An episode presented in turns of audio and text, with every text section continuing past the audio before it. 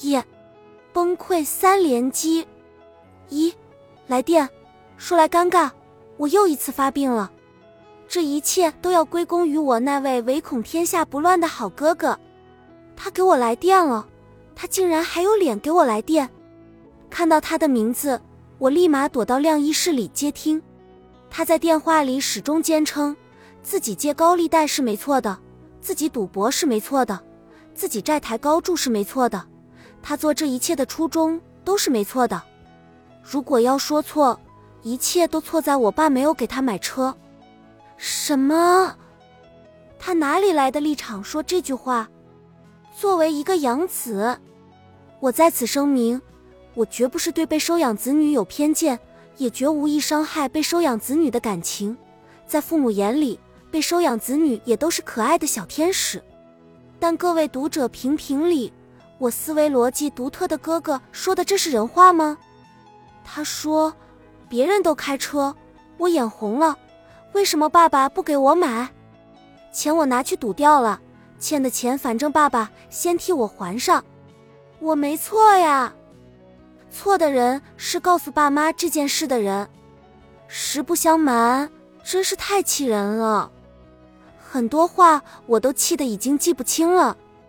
什么叫朽木不可雕？这就是典型例子。二，要命。我爸和我一直怀疑小时候的病把他的脑子搞坏了，他绝对有被害妄想症，觉得我们一大家子乃至整个世界都对不起他。而击垮我的最后一根稻草，来自他说的一句：“老妈气倒了。”我妈又又又双双双弱弱弱灼灼灼被他气倒了。原谅我，说起我哥，我真的无法发挥文采，我只想爆粗口和杀人。我看着门外来往的人流，看着他们看好戏似的往晾衣室里的我望着，我强迫自己冷静，在电话里和他说：“断绝收养关系协议，你签了吧？”他说：“不签。”我说：“签吧，求你了。”他说：“我不会签的。”然后他就说了一段让我完全不好了的话，他说。你有什么资格说我？你看看你自己吧，你现在是什么样子？得了精神病，住在精神病院里，爸爸妈妈为你操碎了心，天天上上下下的跑，你给他们造成多大负担？你想过吗？要了命了，他竟然能说出这种话，实在太有病了。但最要命的是，我竟然觉得他说的一点都没错。三，第三次崩溃。三，我的精神状态高度紧张到极点，我控制不住地向着电话里吼道：“你走，你走吧。”他还平静地问我：“我去哪儿？”我吼：“你走吧，走，越远越好。”他说：“我不走。”你们知道那种感觉吗？就是你和一个巨讨厌的人怒吼：“别说话了。”他贱兮兮地摊开手和你说：“嘿嘿，我就说呀。”然后你狂吼着：“那你上啊！”他依然贱兮兮的回应：“嘿嘿，我才不上呢！我真的疯，要啊！”我开始控制不住的剧烈抖动，腿一下子软的瘫坐在地上。他仍然顽固的强调着我得了精神病，住在精神病院里。要他废话吗？难道我自己不知道？在他孜孜不倦的努力下，我终于崩溃了。我对着电话疯狂吼叫：“你走，你走，你走啊！你给我走啊！走！”四，要死了！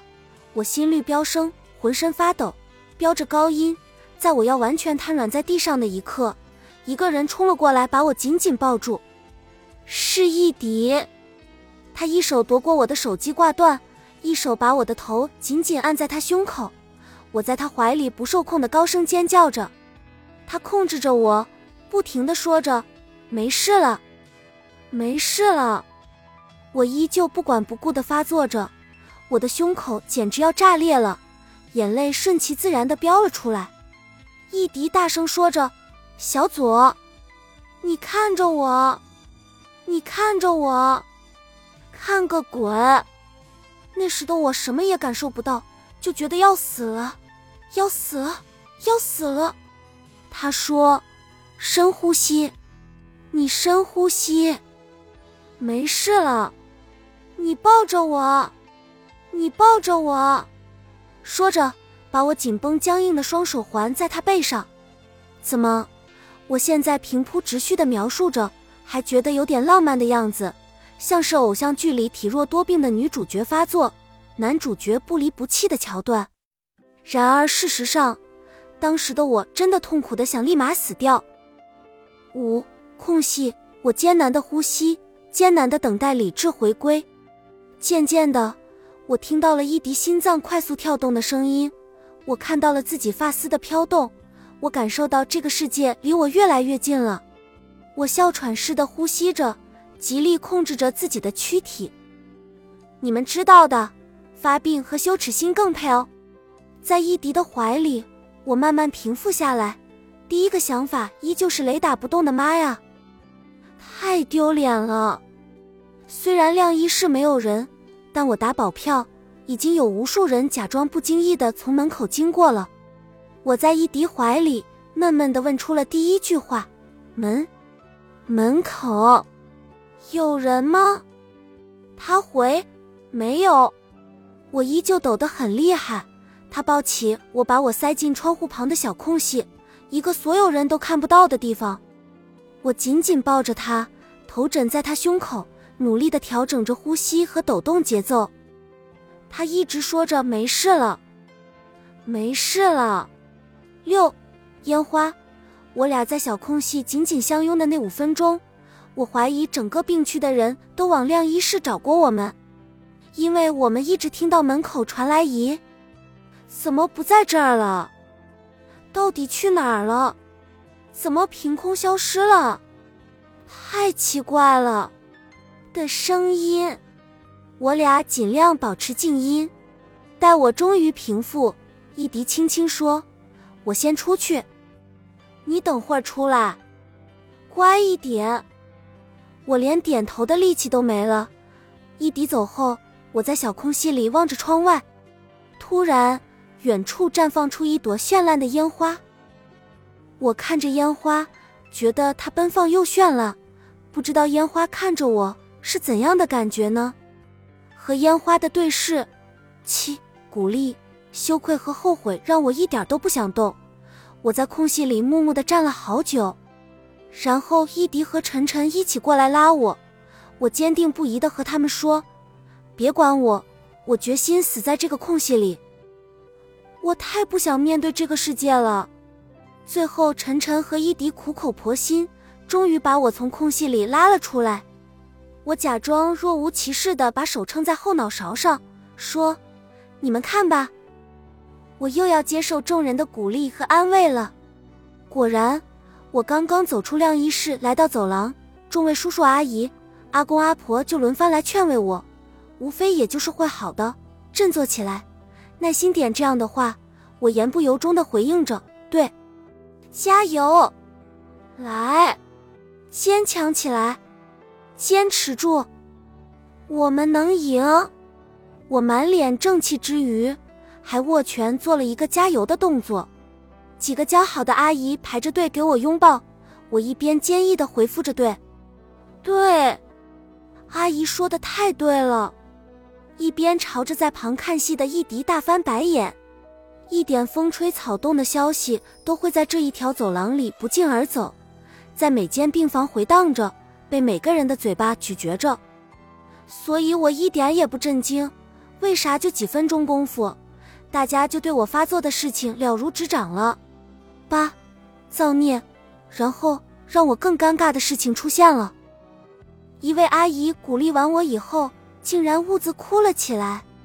晨晨非常惊讶的问我：“你说什么了吗？”把阿姨说哭了。我一脸蒙圈的，完全呆住了。颤巍巍的做了一个一的手势，说：“我真的，一句话也没说啊。”阿姨边抹眼泪边解释着：“不是的，不关小左的事，我是看你们这些孩子，想到我自己的孩子也这样，都实在太可怜了。呜呜呜！我不知道怎么安慰他，只能一本正经的拍了拍他的肩膀，目光如炬的对他说：“不，阿姨，我们不可怜。”然后他继续悲伤的说：“我刚看到你那么痛苦的样子，你现在还抖成这样，你还那么年轻。”我实在想不到什么劝慰的良言，于是很白目的接了一句：“阿姨，我我不年轻了。”哎，我都造的什么孽呀！九，手机，我的手机被伊迪没收了。他说必须等到晚上过去。第二天才能把手机给我。谨防我又接到电话。我在伊迪怀抱里发作的期间，我一直听到来电的声音。我确信，是我哥哥想给我最后一击，好让我死无葬身之地。我决心打起精神，回个电话，再和他斗上三百个回合。因为我冷静下来之后，想到了很多可以杀他于无形的金句。